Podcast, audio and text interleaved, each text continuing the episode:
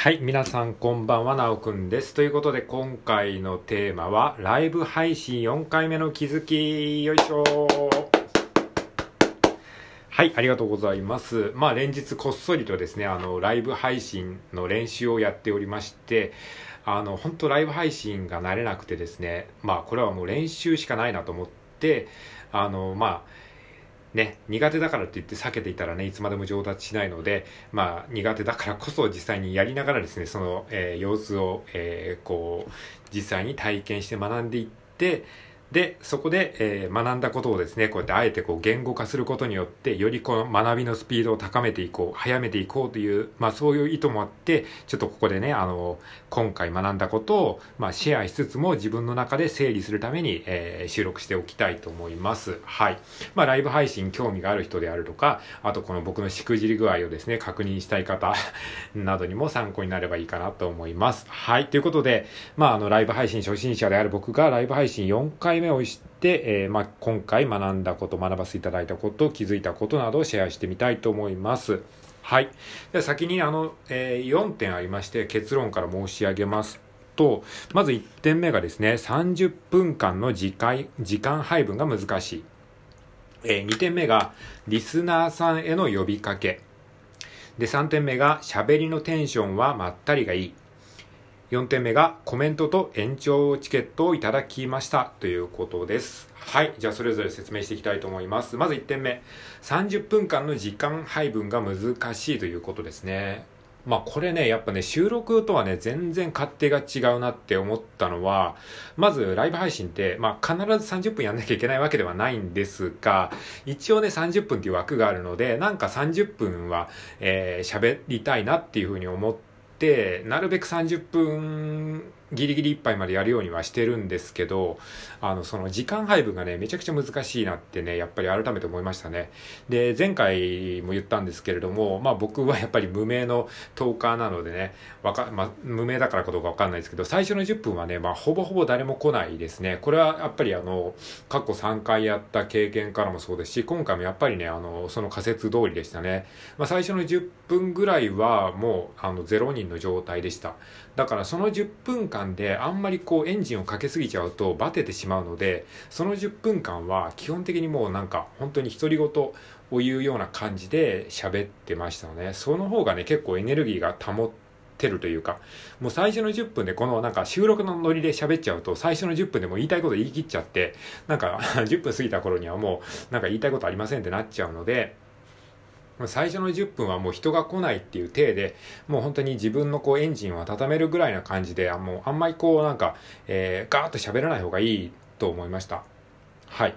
で、そうですね。で、10分過ぎたぐらいに1人、2人とちらほらとこう入って来られることが結構多いですね。今までの経験上。なので、そこで、まあ、えー、ちょっとペースを上げる、上げるというか、まあ、あの、あんまりこう意識せずに、リスナーさんを意識しすぎるとね、逃げられるっていうのが、あの、前回学んだので、あの、リスナーさんが入ってきてもあんまり、あ、どうもいらっしゃいとかってあんまりね、あの、言わない方がいいっていうことに気づきましたね。今回はそこを意識したんですよ。あんまりこうリスナーさんが入ってきても、あ、今一人入りましたねとか、今、あ、二人目になりましたねとかって、絶対にね、それはね、まずいですね。それは言うと多分ね、あの、いなくなっちゃうと思いますので、まあ入ってきてもね、もう、あの、えー、まあ数字は目に入るんですけども、そこは、あんまり意識せずに、えー、やっていくっていう感じ。はい。ちょっとポイント2つ目の話に入っちゃってましたね。2つ目のポイントとしては、リスナーさんへの呼びかけですね。ここはね、ちょっと今回ね、少し意識しました。で、これは前回の反省点を踏まえてなんですけども、前回はね、あの、リスナーさんにコメントを、まあ、強要するじゃないけども、まあ、コメントしてくださいっていうようなテンションで、あの、喋りかけてしまって、全く反応がなくて、なんかすごい自分が恥ずかしい思いをしたというか、めちゃくちゃ滑ったな、みたいな感じになっちゃったので、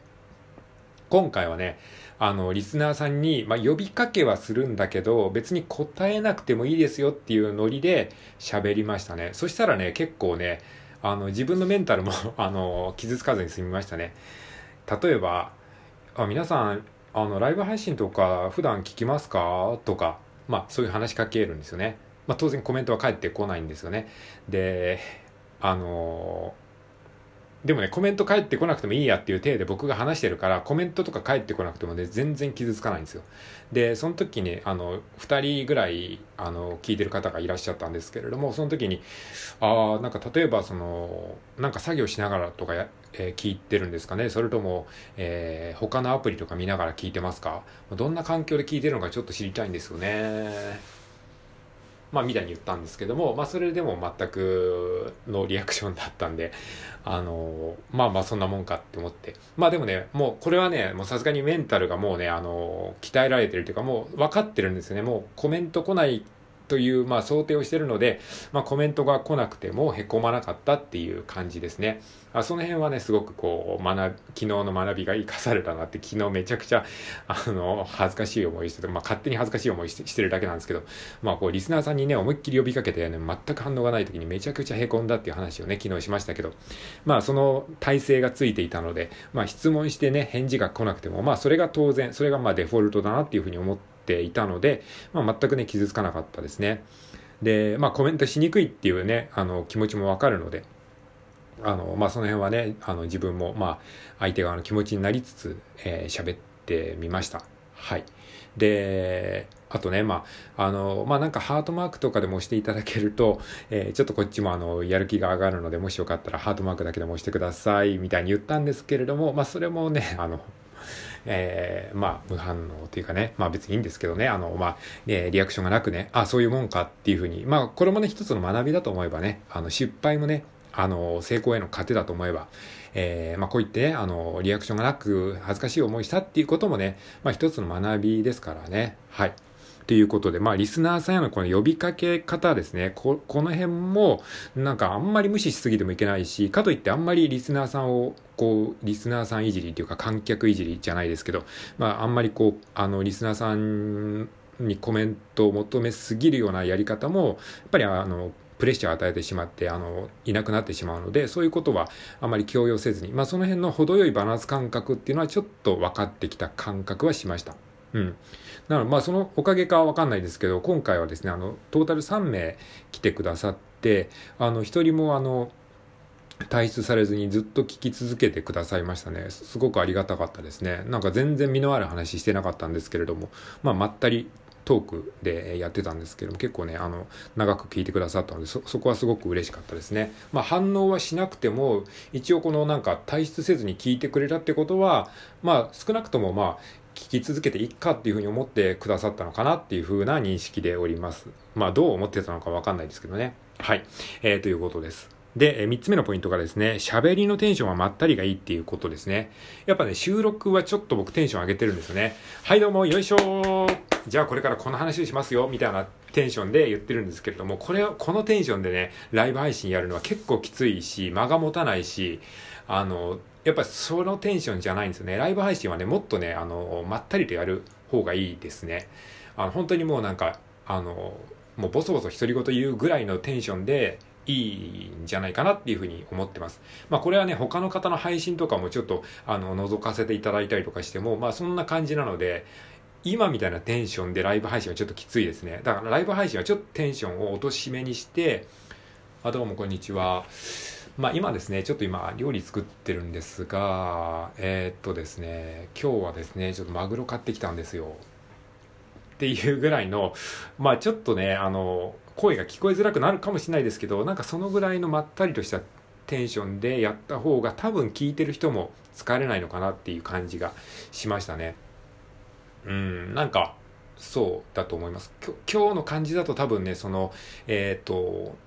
来てくださった方はずっと聞いてくださってたので、まあその辺は間違ってないのかなっていうふうに今のところは仮説を立てておりますが、まあつまり喋りのテンションは、この収録よりかは少しテンションを落として、もっとこう素の自分に近いような感じで、えー、やるのがいいのかなっていう感覚ですね。はい。で、4点目がですね、えー、コメントと延長チケットをいただきましたということで、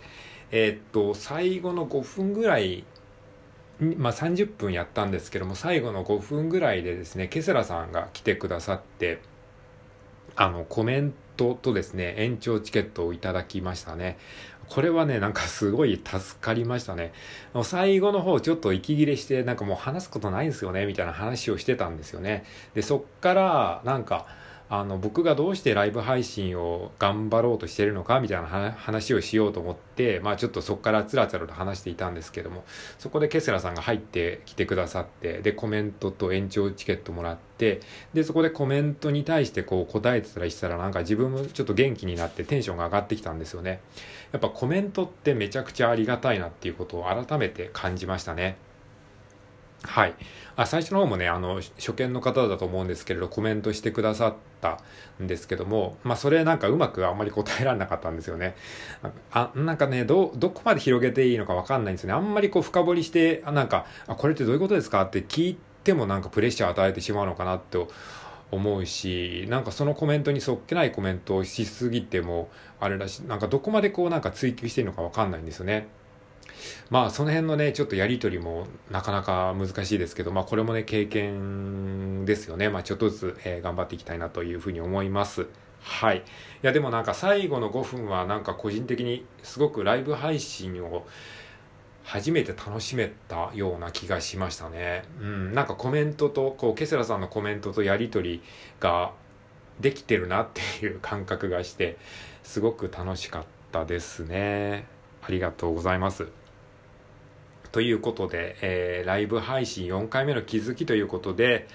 なんか今回やっとその、いわゆるライブ配信っていうものの感覚がちょっとつかめた気がします。収録とね、やっぱり全然勝手が違うし、その30分っていう時間配分の、えー、配分の仕方であるとか、あとその自分のテンションをちょっと収録よりは落としてまったりとあえてやった方がいいのかなとか、あとコメントとのですね、まあ、掛け合いとかそういったところもですね、ちょっと、あの、少し分かってきた気がしました。ということで、以上です。ありがとうございました。